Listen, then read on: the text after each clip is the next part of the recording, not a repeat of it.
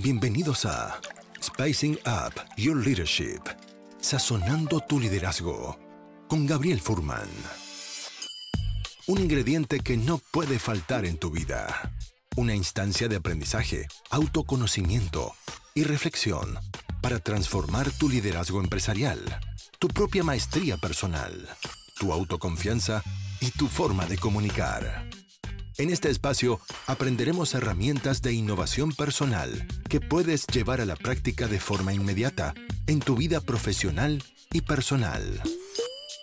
Te invitamos a este delicioso y aromático viaje de inspiración para la acción, donde podrás saborear hoy lo que lograrás ser mañana. Los ingredientes ya los tienes. Ahora llegó el momento de descubrirlos y pasar a la acción. La mesa está servida. Sean bienvenidos. Bienvenidos, eh, queridos amigos y amigas, a un nuevo mm, episodio live, podcast también de este programa que hace poco cumplió el episodio número 50. Así que estamos um, festejando que este proyecto de poder compartir con ustedes herramientas de liderazgo, innovación, emprendimiento, pueda estar eh, celebrando esta cantidad ya de episodios grabados. Y les quiero dar la bienvenida nuevamente a este espacio de conversación, de aprendizaje. Y em, bueno, para los que no saben, este podcast se llama Spicing Up Your Leadership o Sazonando tu Liderazgo. Y tengo el placer de prácticamente dos veces por semana poder contar con invitados que para mí son muy especiales. Algunos los conozco más, a otros menos. Y incluso he estado conversando con invitados que mi primera conversación con ellos son aquí live para poder compartir contigo estas experiencias y herramientas prácticas. El objetivo de este podcast y de estas conversaciones es que la gente que está participando durante el live y escuchando la conversación pueda dejar sus comentarios, sus preguntas en el chat. Y yo, en la medida de lo posible, a veces llegan demasiadas y no alcanzo a ver todas, pero en la medida de lo posible, poder em, ir leyendo esos comentarios para que así ustedes también sean parte de esta conversación. Yo a veces por eso mis ojos van de un lado para otro y se los digo de forma transparente, porque a veces la gente me ha dicho, ¿y por qué mueves tanto tus ojos, Gabriel, durante los lives? Bueno, la razón es que eh, voy a estar conversando con, con, la invitada, a veces tengo que mirar hacia el lado a ver si hay algún comentario y diversas cosas, cosas tecnológicas, pero mi foco está puesto en ti y en la gente que está participando de estos eventos para poder compartir juntos. Yo les quiero solamente recordar, antes de darle la bienvenida a nuestra invitada, que aquellos que quieran aprovechar, escuchar y ver episodios pasados, pueden ir a YouTube e inscribirse a mi canal de YouTube. Si me buscan por mi nombre, Gabriel Furman, van a poder encontrar ahí en mi canal todas las eh, grabaciones de los episodios anteriores y los invito también a inscribirse a mi canal de YouTube de manera tal de que cada vez que yo suba material y contenido nuevo gratuito, tú puedas acceder a eso y lo tengas disponible. En el episodio de hoy tengo a una invitada muy especial eh, que ha sido muy generosa conmigo y se animó a participar de esta conversación live. Su nombre es Macarena Navarrete y ella es la CEO de EY en eh, Chile. Leí hace un par de semanas una columna de ella en un, eh, en un diario y me entusiasmé mucho por lo que ella estaba diciendo ahí. Y por eso la invité a un live y ella con mucho cariño y mucha generosidad aceptó venir a conversar conmigo a este episodio. Y el tema que queremos conversar, conversar hoy día con eh, Macarena es cuál es el secreto para una transformación digital exitosa. Eh, Maca, te quiero dar la bienvenida a este espacio. Gracias, Gabriel encantadísima de, encantadísima de estar acá, encantadísima de estar contigo, súper, súper entusiasmada. Veo que nos llevaste de, de, fondo a la cordillera, que echamos tanto de menos ahora que hemos estado tan encerrados, ¿cierto? Así que nada, súper bueno, súper bueno, qué rico estar acá. Qué interesante lo que mencionas de que efectivamente te diste cuenta en el, el, fondo que puse, porque ese lo elegí un par de minutos antes de que empezáramos el live y me, llamó la atención que no solamente lo hayas visto, hayas puesto atención en eso, sino que también lo hayas como comentado, porque elegí esto justamente por eso. Siento que a veces, sobre todo en estos tiempos, a veces de pandemia, una cuarentena que ha sido larga, para muchos el poder ver naturaleza es algo que pocos quizás han tenido el lujo de poder hacer. Entonces, por lo menos lo puse como foto de, background. Súper. Genial, oye, muchas gracias por estar aquí dentro de tu agenda tan, tan copada. Eh, me siento privilegiado de poder tenerte en este espacio. Eh, yo quería, antes de entrar al tema directo de la transformación digital, igual cuál podría ser algún secreto, uno o más, de cómo lograr eso de forma exitosa, yo quería eh, primero preguntarte, para la gente que, que, no te conoce, ¿cómo te gustaría presentarte?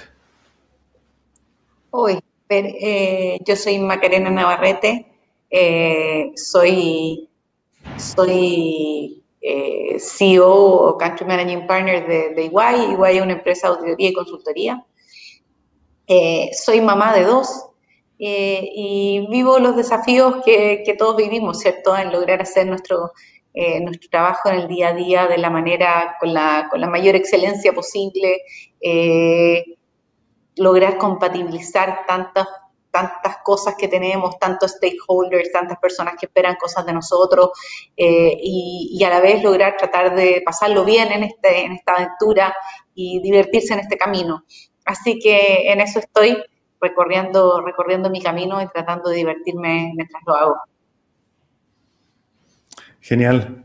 Em, cuando le comentaba a mi señora eh, que voy a estar con la CEO de EY, dijo, wow, qué increíble, qué espectacular qué mujer más increíble. Y me dijo, por favor, pregúntale, eh, te le hago la pregunta directa, directamente, ¿cómo, ¿cómo ha sido tu viaje profesional, Maca, para llegar a donde estás hoy? Mi viaje profesional ha sido, ha sido un viaje profesional, yo te diría, muy privilegiado, muy afortunado. Eh, yo creo que todas las personas que estamos en, posiciones de, liderazgo, eh, es importante que tengamos claro que eh, los lugares donde estamos y las cosas que estamos haciendo eh, son en parte por nuestro mérito, pero también en parte porque la vida nos ha dado, nos ha bendecido, ¿cierto?, con, con las circunstancias que nos han permitido llegar acá. Entonces, con mucho esfuerzo, pero también con, con una familia eh, que me ha apoyado en esto desde, desde el comienzo, ¿cierto? Desde mi familia de origen a la, a la familia que tengo hoy día, eh, con, un, con, una, con un lugar de trabajo con Iguay donde trabajo, eh, que, es una, que es una empresa que destaca el talento eh, por igual, sin, sin, distinguir género y la verdad distinguiendo poco entre edades también, entre generaciones. Eh, igual en ese sentido, una empresa maravillosa y he tenido, he tenido líderes que han venido antes de mí, han sido mis mentores, que han sido, que han sido extraordinarios. Eh, y también las cosas, las, cosas, las cosas han dado su oportunidad. Y por cierto, debo decir, con harto trabajo y esfuerzo, que eso también es verdad y es, importante, y es importante hacerlo. Eh, y tomando en la vida, eh, eligiendo entre las opciones que se me han ido dando. La verdad es que eso es como, como han sido un poco las cosas, eh, ir eligiendo entre las opciones que se han ido dando y, y, teniendo el privilegio que se me han dado opciones maravillosas y una de ellas es la, la opción de ser CEO de que es la opción que eh, que acepté por allá eh, por, el, por el 2017, partiendo del 2018, y, es la aventura que me ha tocado vivir estos años. increíble, me gusta como lo, como lo, lo fraseas como, como una aventura. Siento que todos estamos aquí de alguna forma en este planeta, cada uno en su aventura, en su viaje, y tratando de construir lo que podemos con el esfuerzo y el tiempo que, que tenemos, la verdad. Yo quería preguntarte también, eh, también algo más como personal antes de entrar. Yo, considero que para que la gente realmente conecte con algún mensaje, primero tiene que conectar con el mensajero. Entonces, para, para, conectar un poco más contigo, yo también te estoy conociendo por primera vez. Imagínate que nunca hemos hablado ni siquiera por teléfono, solamente por LinkedIn y luego WhatsApp. Increíble que estemos acá conversando así. Y te quería preguntar, Maca, ¿qué hobbies o actividades te gusta hacer fuera de lo laboral? A ver, eh, debo decir que eh, quizás soy una persona que se permite pocos placeres, o sea, eh, aparte de, del placer que es mi trabajo y aparte del placer que es mi familia, creo que me permito pocos otros placeres. Así todo, leo bastante, cosas bien disímiles unas de otras, trato de mantenerme bien al día en, el, quehacer eh, político y noticioso del país. Eh, trato de tanto en tanto de permitirme eh, salir a, pasear los perros y subir al, cerro con ellos. trato de, de tanto en tanto permitirme días de madre e hijo que están siendo, o madre e hija, que están siendo cada vez más, más difíciles en estos eh, en estos tiempos para hacer cosas eh, como, como, un asado, eh, como subir a, caminar a la cordillera, como quizás cuando se podía, hacer un pequeño viaje, ir a visitar alguna ciudad de Chile para ir conociendo más nuestro país. te diría que esos son, son los, principales y pequeños placeres que me voy permitiendo. Gracias por compartir eso. Yo quería ir al, al tema de la transformación digital. Es lo que estuvimos conversando por WhatsApp para ver en qué enfocábamos también esta conversación.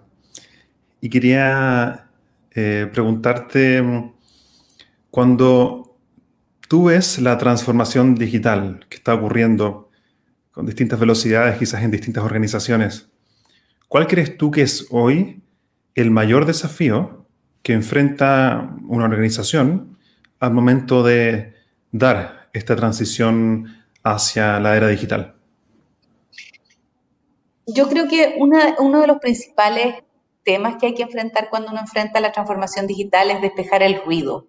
O sea, eh, cuando uno piensa en transformación digital, primero escucha eh, muchos anglicismos, ¿cierto? Eh, y, todo, todo viene además, todo viene en inglés, nada viene en español, ¿cierto? Entonces, que, el, que el analytics, que el Internet of Things, que blockchain, que el intelligent automation, cloud computing, artificial intelligence, porque incluso lo que tiene nombre en castellano viene en inglés.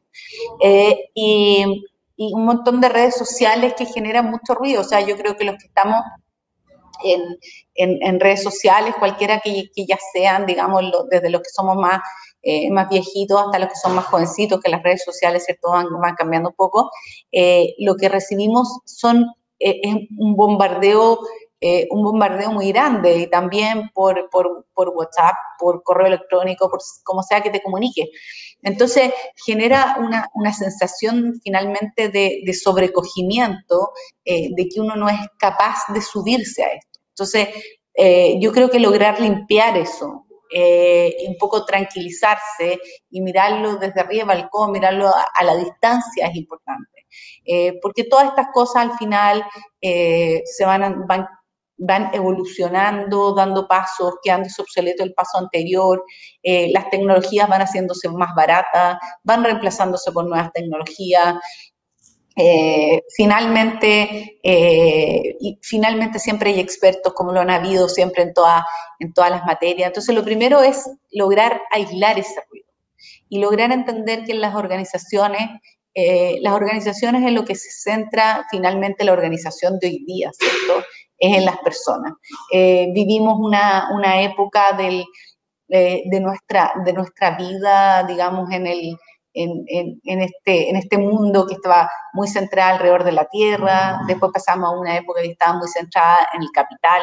Eh, yo soy una firme convencida de que hoy día estamos, estamos centrados en, en, en las personas, que, que, las personas son el centro de todo esto eh, y que no, hay que, que, no hay que preocuparse tanto de la, de las tecnologías, eh, porque las tecnologías no son tan disruptivas en sí mismas, las tecnologías no son las que eh, las que tienden a crear tanto cambio, el cambio lo crean las personas que crean esta tecnología, que van a generar una tecnología tras otra.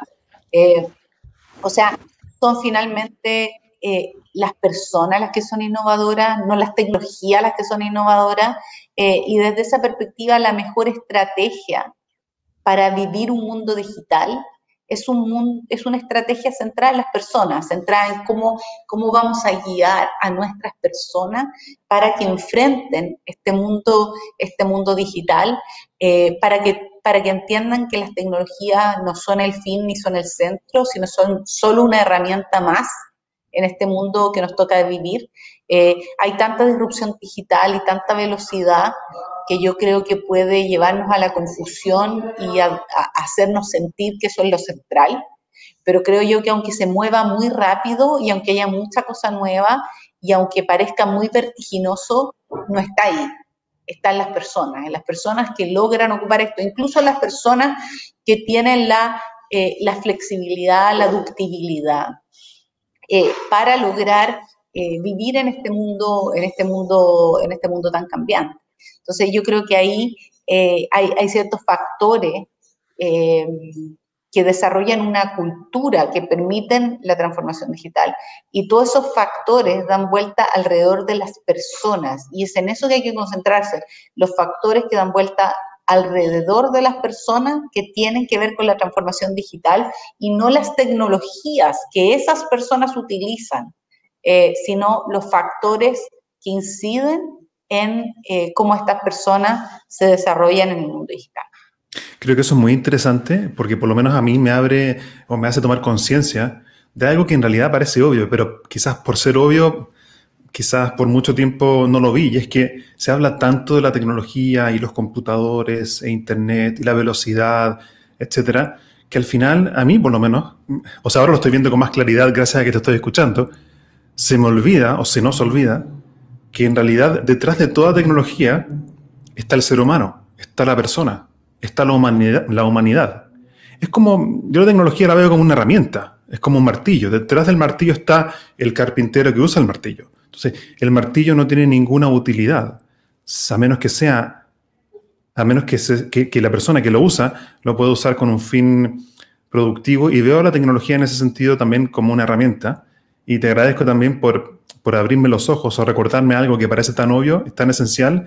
Y yo creo que si nos olvidamos de eso, puede ser em, no positivo, por decirlo menos. Yo te quería preguntar si tienes como alguna anécdota o algo que ocurrió en tu vida profesional que, que te ayudó puntualmente y específicamente a tomar esta conciencia y poder verbalizarlo. Yo creo que, que una, una, cosa importante que no, no, sé si me es fácil relacionarla, relacionarla con una anécdota eh, muy puntual, pero sí con un proceso, es el proceso de, eh, de, descubrir, de, descubrir el propósito. O sea, creo que el propósito de, una persona, eh, el propósito de una organización, marca, marca toda la diferencia. creo la, cuando, cuando uno entiende cuál es su propósito, eh, existe un, un, desarrollo eh, mucho, más, eh, mucho más efectivo. Cuando una organización entiende, entiende su, su porqué, ¿ah? su por qué está, está, está yendo para allá, eso genera, genera cambios en todo el, en todo el quehacer. Y ese propósito, ese por qué, está íntimamente, íntimamente relacionado con las personas. Ese, ese propósito, ese por qué es el que hace que en momentos difíciles, por ejemplo, ahora, en la mitad de la pandemia, cuando había que tomar un montón de decisiones difíciles, cuando, cuando había susto, ¿cierto?, de que las empresas pudieran quebrar, cuando había susto de que cayeran los ingresos, cuando había susto de que quizás las empresas podían quedarse sin caja. Eh, el propósito, el por qué, creo que era muy importante para tomar decisiones que, que no son nada de menores, decisiones de eh, si mantener la contratación de, de la persona eh, o no mantenerla, la decisión de si hacer que las personas, en los casos, por cierto, que fuera posible, porque acá no hay que pontificar sin entender las diferencias entre las empresas, ¿cierto? pero si, si era, si a la gente se le iba a hacer trabajar eh, presencial eh, o mediante, teletrabajo, eh, cuando era tiempo de entender y de decidir si es que se trabajaba mediante teletrabajo, cuál iba a ser el sistema de trabajo, si se iban a tomar medidas para amortiguar el impacto del teletrabajo, que, que, no, es, menor, digamos, cómo era la manera que se iba a enfrentar esta realidad en tiempos de pandemia. Yo creo que si uno entendía su porqué, eh, era, era, era mucho más, eh, mucho más, eh, mucho más importante. O sea, hay, hay, hay muchas empresas, muchas organizaciones que logran entender y describir qué es lo que hacen, qué es lo que hacen. Esto parece, parece, parece bien básico, ¿cierto? pero, pero decir, ok, yo como empresa, ¿qué hago? ¿No? Eso a veces no es tan fácil. Decir, ok, ¿yo qué hago? Describir con claridad, precisión y que otra persona lo entienda. Eso las empresas en general lo hacen más o menos bien. Pero cuando uno intenta dar un paso más em, y, te pregunta, bueno, bueno, ¿cómo lo haces? ¿Ya? Esa descripción del cómo, em, de, todo, eh, de todos los procesos, eh, a veces se empieza, particularmente en las empresas que no venden cosas, sino que venden servicios, se empieza a desdibujar un poco y hay más dificultad. Eh, eh, y la pregunta mucho más compleja, ¿ya? De por qué haces lo que es, hace. ¿Cuál es tu propósito?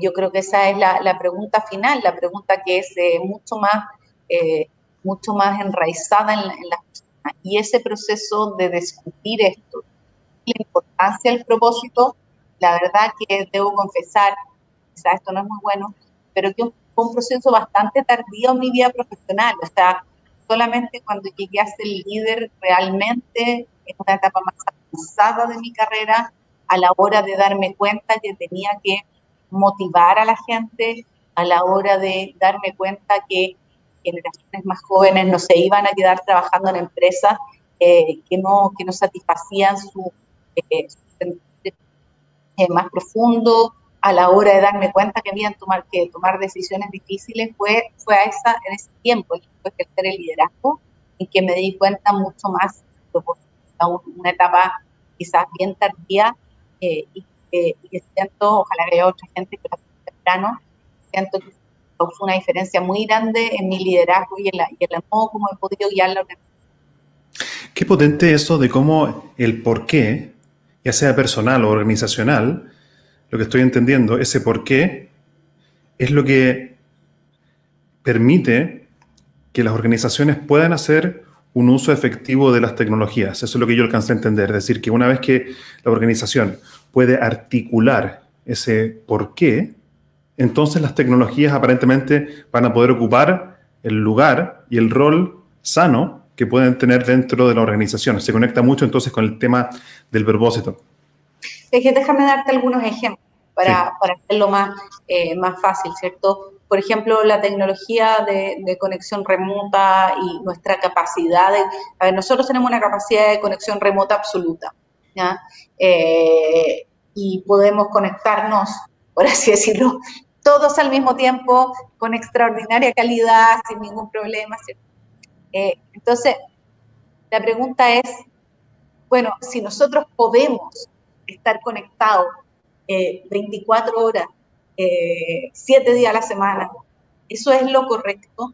¿Eso responde a nuestro propósito? ¿El tipo de empresa que vamos a hacer si forzamos a que no es posible, digamos, estar conectados 24 horas, 7 días a la semana? Pero básicamente sobre trabajar a nuestras personas hasta niveles eh, eh, que son, son excesivos, va, a responder a nuestro propósito, qué calidad de servicio se va a dar ahí, qué calidad de vida van a tener las personas. Eh, yo creo que eso es una, una, pregunta. Después a la hora a la hora de hacer automatización, creo que el propósito es, muy importante. O sea, la, la, automatización puede ser un proceso de permitirle a personas que, que desarrollen sus más altas capacidades, eh, que florezcan, que dejen de hacer trabajo sistemático, eh, básicamente eh, sin, sin, tanta, sin tanto componente humano. Puede ser eso, y también puede ser un propósito simplemente para cortar cabeza y disminuir personas. Entonces, a la hora que tú desarrollas automatización, bueno, ¿cómo vas a desarrollar la automatización? ¿La vas la vas a desarrollar al tiempo que desarrollas reconversión laboral? Todo eso, todo eso tiene que ver, eh, todo eso tiene que ver con, eh, propósito. Eh, y creo que, ese tipo de cosas son, son importantes, digamos, el, uso de las redes sociales, cuando nosotros, pasando el propósito personal, cuando nosotros como personas usamos redes sociales, bueno, ¿cuál es nuestro propósito? ¿Qué tipo de mensaje, qué tipo de contenido responde a nuestro propósito? Yo, yo, a veces, yo a veces veo redes sociales eh, y, el, nivel de conflictividad, rabia, agresividad que hay en redes sociales, eh, igual te hace preguntarte de repente, bueno, ¿cuál es el propósito de una persona que escribe esto? Es un propósito bastante parecido a veces al de la persona que maneja eh, furiosamente, digamos, y toca la bocina sin, sin fin.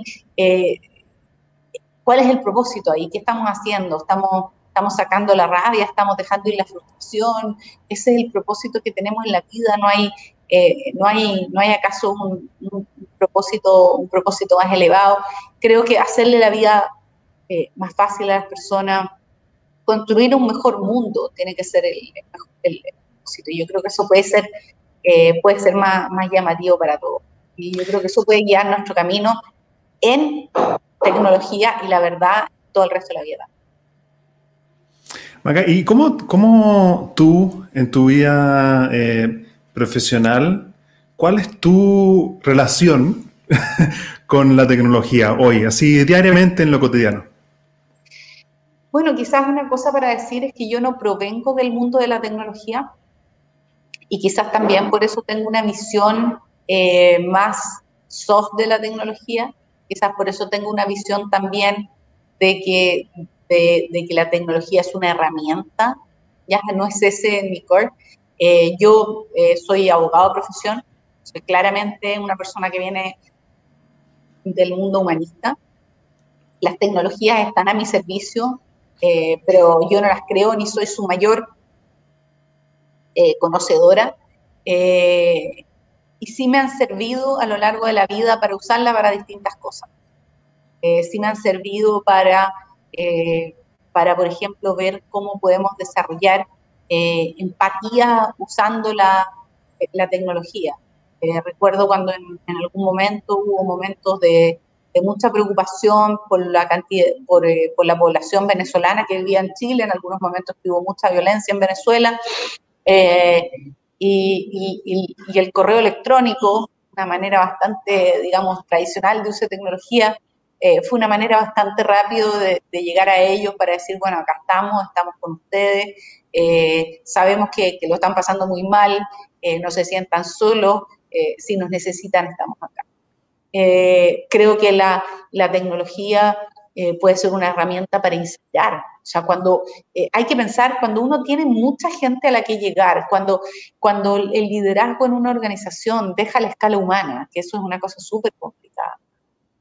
Cuando ya no puedes mirar a la cara a toda la gente que lidera, cuando es imposible tomarte un minuto con cada uno. ¿Cómo se lleva a cabo el proceso de inspiración? Si no es con el uso, si no es con el uso de tecnología. Entonces creo que todo ese, ese, todo eso lleva a pensar en cómo llevamos a cabo un liderazgo virtual, en que podamos liderar, eh, transmitir empatía, una empatía real, eh, en, que, en, que podamos, eh, en que podamos inspirar a un grupo grande de gente. Y ahí yo creo que lo principal es saber generar un balance entre el componente tecnológico y el componente eh, de personas. Creo que es importante permitir en este mundo nuevo una innovación que no sea siempre una innovación tecnológica, sino que sea una innovación intelectual que puede venir desde un mundo tecnológico, como bien puede no venir. Creo que... Sí, estaba pensando que me gustó mucho eso que dijiste del, liderazgo virtual. Y yo quería, quería ir a, ojalá, ejemplos súper concretos para que la gente que, está, eh, que nos está escuchando y viendo, eh, pueda quizás bajar esto a, algo práctico si efectivamente quiere empezar a generar estos cambios y esta relación nueva con la tecnología. Tú, por ejemplo, hoy en EY, cuando me hablas de liderazgo virtual, ¿qué prácticas o ejercicios concretos o dinámicas concretas te han servido para, avanzar en esa dirección? Hoy yo creo que hay miles de cosas, desde cosas súper higiénicas, ya como, eh, como por ejemplo, eh, como por ejemplo en el mundo virtual, en el mundo de la comunicación virtual, dado que seguimos siendo seres humanos, es importante que podamos hacer esto que estamos haciendo tú y yo, ¿cierto?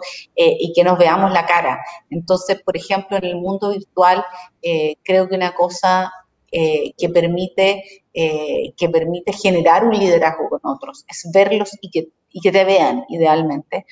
O sea, que te vean, por cierto, y verlos idealmente. Entonces, entonces eh, creo que, por ejemplo, una cosa básica es las cámaras tienen que estar prendidas.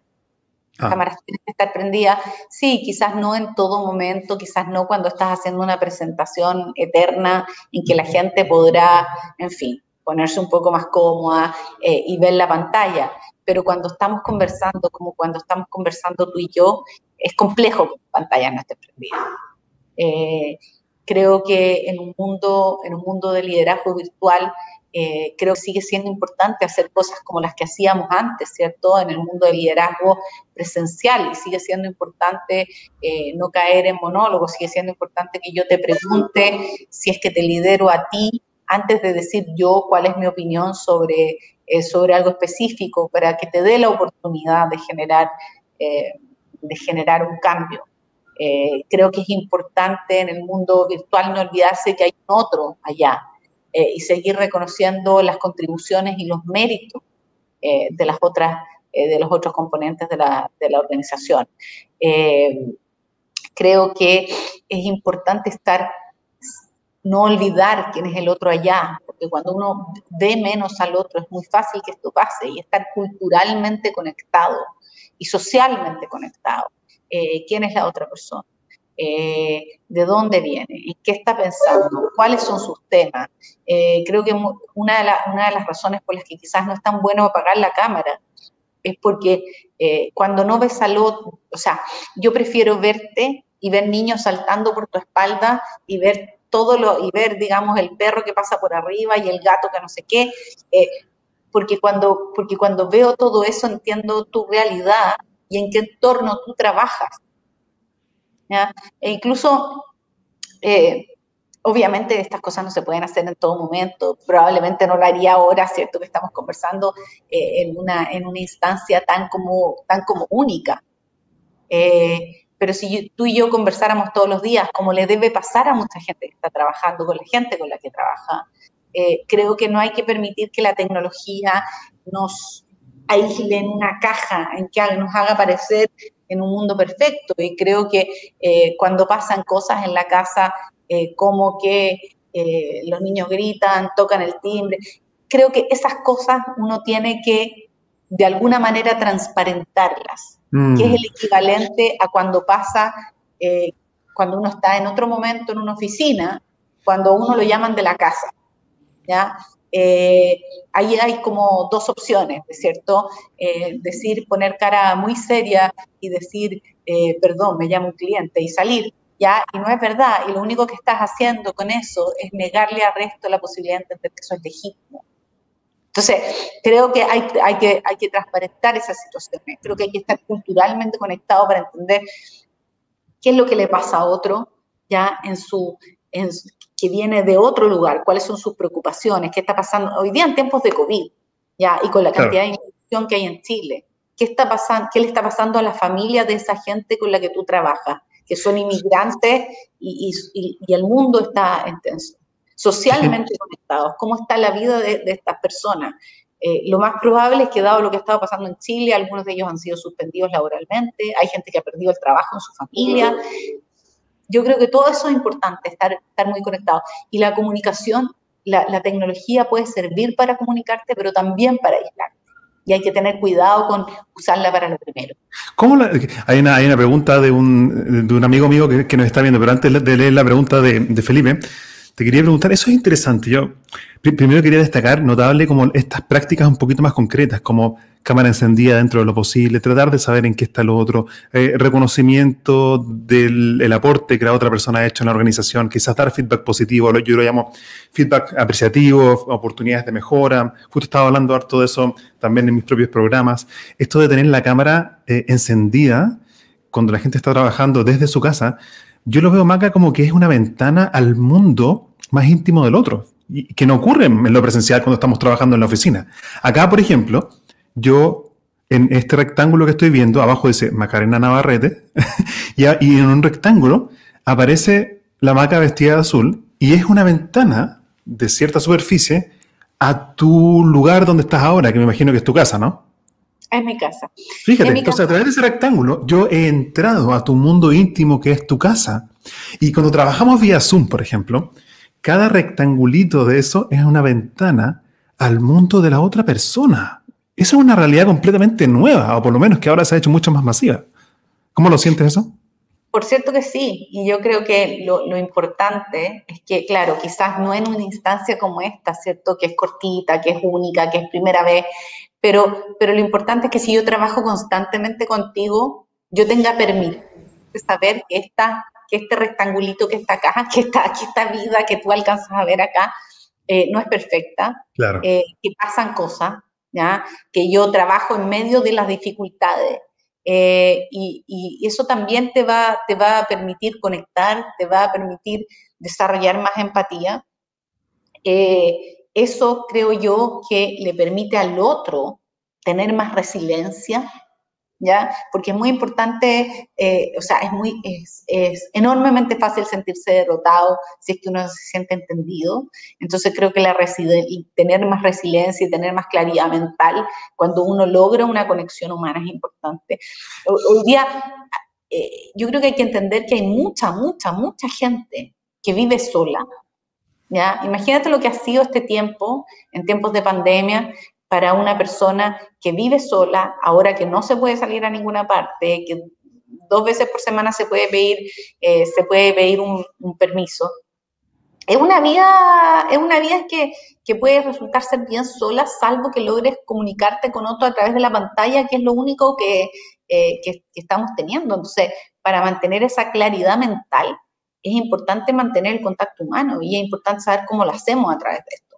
Y es mm. importante mantener la consideración humana. O sea, si yo trabajo contigo en el uso de estas tecnologías, eh, porque, porque, por ejemplo, hoy día, eh, hablando de tecnología, ¿qué cosa yo puedo saber con la tecnología más básica si trabajo contigo? Yo puedo conocer tu agenda, ¿ya? Eh, tú podrás darme el acceso que quieras a tu agenda, ¿cierto? Con más, menos detalle, qué sé yo. Pero muy probablemente yo puedo conocer tu agenda. Entonces yo pillo un espacio y me meto mi reunión ahí. Entonces hay que tener cuidado, porque en esto eh, quizás, por ejemplo, una práctica que uno deberá saber es que, por ejemplo, a las personas quizás uno tendría que pensar en establecer las reuniones de 45 minutos y no una hora, para que esa persona tenga 15 minutos entre reunión y reunión para que pueda vivir, digamos. O sea, si, si somos seres humanos, digamos, físicos, en algún momento te tienes que poder levantar, hacerte un café, eh, no sé, darte una vuelta, airearte.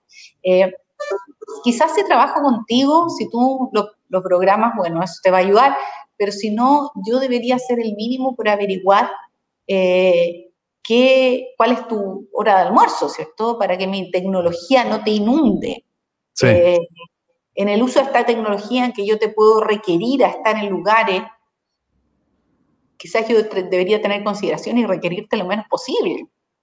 Porque Me gustó esa, esa, consideración como en qué está lo otro. Eh, de alguna forma, es, eh, lo mencionaste ya un par de veces, que es el tema al final de la empatía. Y la empatía requiere saber cuál es la situación, cuáles son las necesidades del otro también.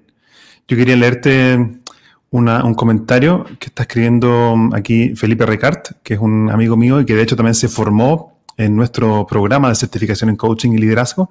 Y dice Felipe, gran entrevistada y gran entrevista comparto plenamente lo comentado por Macarena. Y como diría Caponi, la calidad de las relaciones afectivas en el trabajo y con el trabajo en este escenario de complejidad e incertidumbre es la clave. Pregunta, de las empresas chilenas, ¿cuál sería su opinión, me digo que se refiere a ti, cuál sería tu opinión de cómo se están manejando estos temas, Macarena? ¿Qué le diría a Felipe? Ay, es que yo creo que hay de todo, por supuesto. Yo creo mm. que hay de todo y ahí es súper peligroso pensar que las empresas son una cosa. Las empresas somos como las personas. O sea, las hay innumerables y las hay todas distintas. Eh, yo, yo puedo dar fe de que hay un grupo muy importante de empresas que está trabajando fuertemente en hacer un mejor trabajo, en crear un mejor mundo laboral, en trabajar por, por construir un mejor país.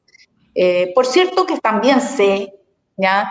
que no todas las empresas están en esto, que hay algunas, digamos, que todavía les falta empezar a recorrer este camino, eh, pero cada uno, es su, cada uno es su naturaleza, ¿cierto? Yo tiendo a una naturaleza más positiva, tiendo a concentrarme en lo positivo.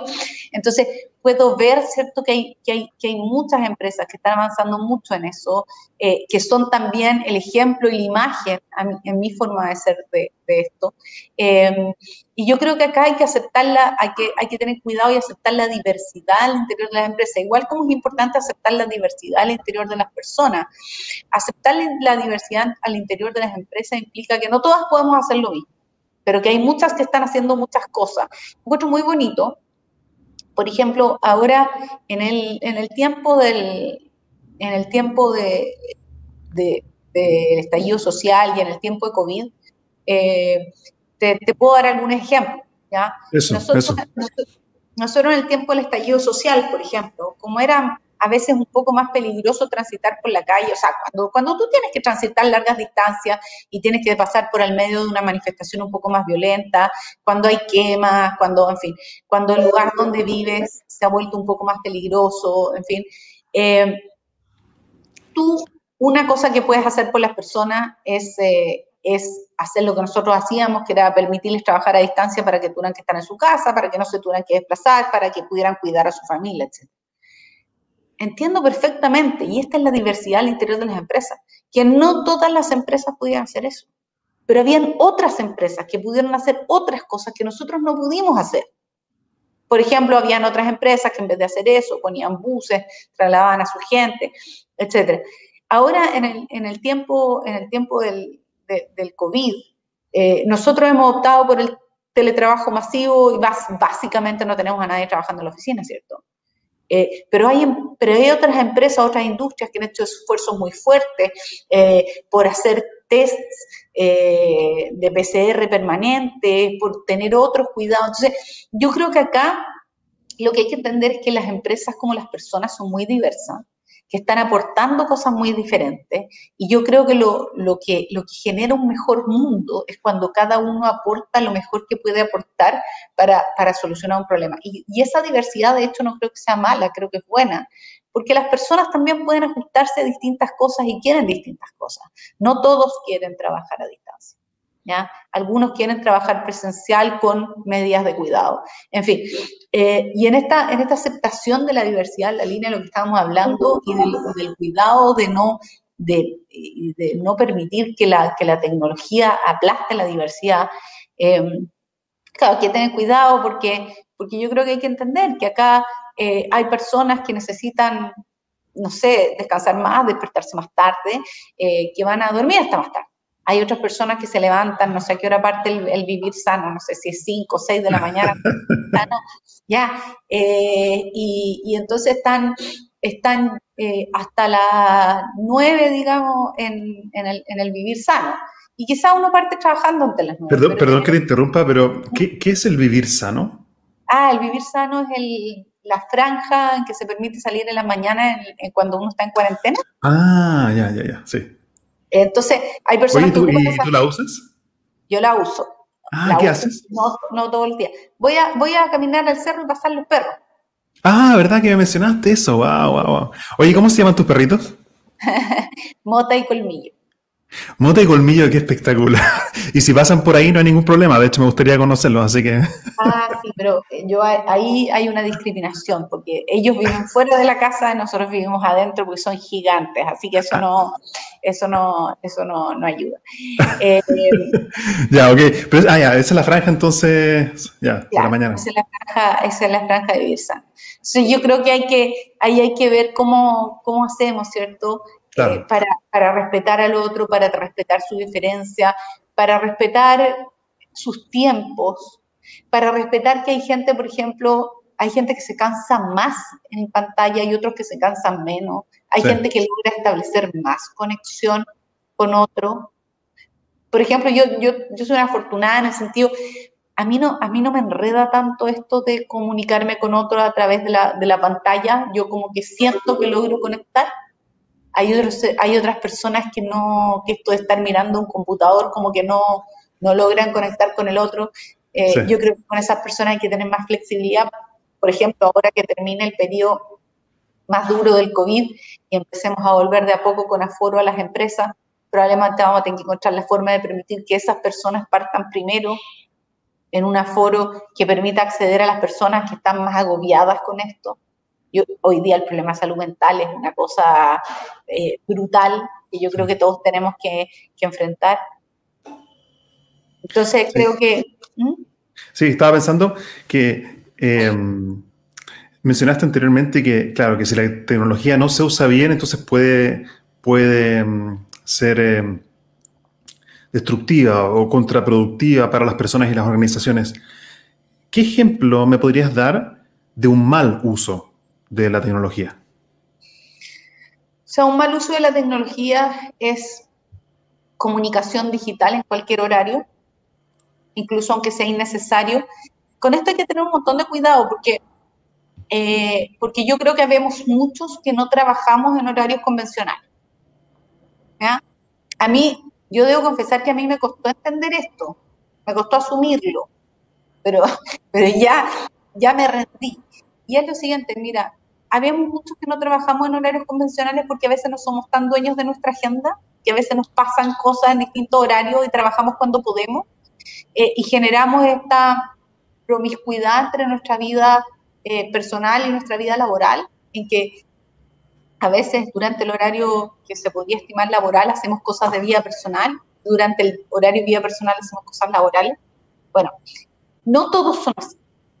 Y hay personas que necesitan espacio en que su vida personal no sea violada por esta, por esta intromisión de la vida, de la vida laboral.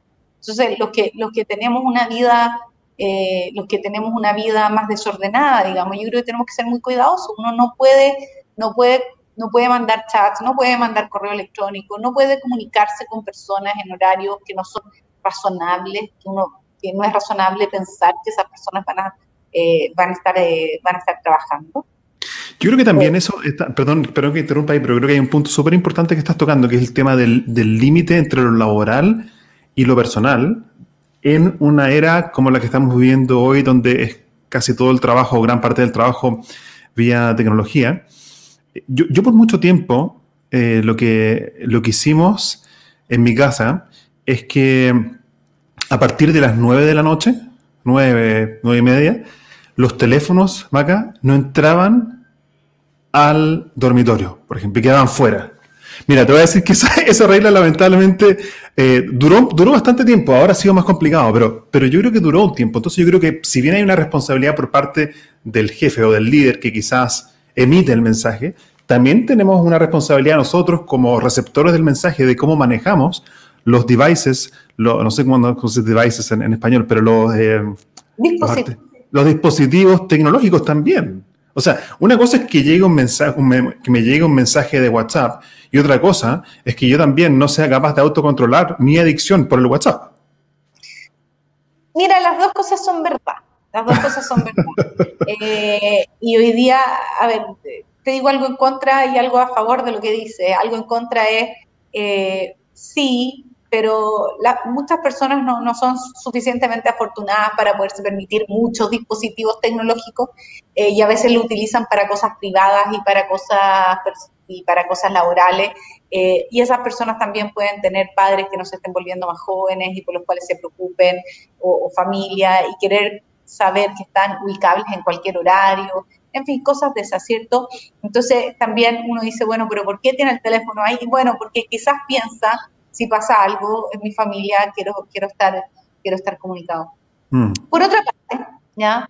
Eh, también uno piensa, bueno, hay formas tecnológicas incluso de controlar eso y ver de quién te llega comunicación, de quién no te llega. Esto podría, esto podría, eh, podría ser eterno, ¿cierto?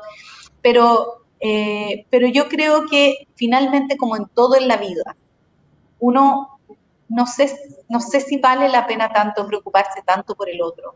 Yo creo que hay que preocuparse por la labor que, o sea, hay que preocuparse mucho por el otro, pero lo que uno, en lo que uno puede influir al mundo es en aquello que uno está haciendo. Claro. Y, desde esa perspectiva yo creo que uno se debería, se debería preguntar qué es lo que yo puedo hacer para hacer la vida de los otros mejor. Eh, y desde esa perspectiva, si es que en realidad esto puedo evitarlo y puede generarle un malestar a otro, es algo que yo debería evitar. Eh, y ahí esto puede verse desde muchas perspectivas, uno puede pensar como en la experiencia del empleado, ¿ya? Eh, y darle a un, a un empleado o a un colaborador, cualquiera sea el título que llegue, ¿cierto? Y lleve, ¿cierto? Eh, una, una, mejor experiencia. Más allá que preguntarse, más allá que sacarse los pillos, ¿cierto? Diciendo, bueno, pero es que, y preguntarse todas las maneras en que el otro podría controlar esto. Y, y, esto es dos cosas. Primero, yo creo que es lo correcto, o sea, todos los seres humanos deberíamos preguntarnos cómo podemos hacer de la vida de los otros mejor, porque eso es sencillamente lo También, es decir, que es lo conveniente, ¿ya? Y esto suena un poco frío, pero también es verdad, yo creo que es importante verlo desde las dos perspectivas. Es lo conveniente porque la cantidad de, de o sea, la cantidad de gente, ¿ya? Eh, que hoy día quiere trabajar en empresas que, empresas que empatizan con sus necesidades, supera a las que no. O sea, la mayoría de la gente quiere y es importante para ellos trabajar eh, en una empresa que empatiza con sus necesidades. Y la, la, cantidad de gente que siente algún nivel de angustia laboral también es demasiado grande. Entonces tenemos que hacer lo posible por hacer decrecer la angustia laboral, por bajar eso. Eh, y creo que ahí es importante empatizar eh, con, con, la, con, la, situación de los empleados, colaboradores, socios, eh, proveedores. Te quería leer un par de, un par de comentarios. Ah, perdón, dale. Adelante, adelante. No, quería leer un par de comentarios em, que están acá llegando. Dice Carlos Troncoso, dice, gracias Gabriel, estas instancias son siempre muy interesantes e ilustrativas. Saludos. Muchas gracias, Carlos, por participar y por tu mensaje. Y Horacio Santillán dice, ¿cuáles son las barreras que son más complicadas de remover para que la cultura acepte el uso de la tecnología y la digitalización del trabajo? ¿Y qué se puede, qué, se puede hacer al respecto? Eh, me imagino que es una pregunta amplia de la cual se podría hablar mucho. ¿Qué, qué quizás, qué es lo primero que se te viene a ti, Maca? Yo creo que una cosa interesante son nuestros preconceptos. O mm. sea, nosotros tenemos ideas anteriores al uso de la tecnología, pensamos cosas sobre la tecnología eh, que no necesariamente son reales. Eh, una cosa que es muy interesante ver, yo creo, en esto del teletrabajo, es que de los millennials, un porcentaje que anda alrededor del 40%, cree que los espacios colaborativos están obsoletos y obstaculizan la innovación. Y eso es fuertísimo para mi generación, en que lo único que queremos, ¿cierto?, es generarle a la gente espacios colaborativos eh, para, para, que, para que puedan innovar, etc. Y en el fondo lo que los millennials están diciendo es, yo no quiero espacios colaborativos, quiero poder trabajar desde mi casa, la mitad de los millennials, quiero poder trabajar desde mi casa. Eh, y, y, y yo voy a lograr colaborar a través de la tecnología. Entonces, mm. una de las cosas que yo creo que hay que hacer es eh, evitar quedarse con ideas, con ideas obsoletas de la tecnología. O sea, no porque yo no logre usar la tecnología para, para una determinada cosa, otros no la van a poder usar en otra generación. Mm. Otra cosa muy importante es no porque una tecnología sea más cómoda para mí, es más cómoda para otro. Una, cosa súper interesante en el, en el, mundo del, trabajo, ya es que la mayoría de las empresas a sus empleados les dan computadores cuando trabajan, ¿cierto?, en, trabajo de ese tipo. Eh, bueno, un 60% de la generación joven, ¿ya? Lo que dice es que elegiría no tener un PC.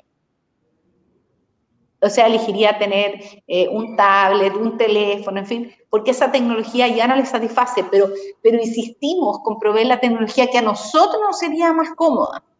Cuando dicen nosotros, ¿a quién te refieres? A los directivos de las empresas. Insistimos, insistimos. Es muy natural que, que nosotros, en el proceso de empatizar, pensemos que el otro es como uno. Mm. Y, y, y, cuando estamos tratando de ser buenas personas, ¿cierto? Le damos al otro lo que nos gustaría que nos dieran a nosotros. Bueno, eso no funciona si hay que hacer un esfuerzo adicional, hay que dar un paso adicional por preguntarse cómo es el otro diferente a uno y qué quiere. Yo escuché una vez una, una, como evolución de las reglas de oro de, de las relaciones interpersonales.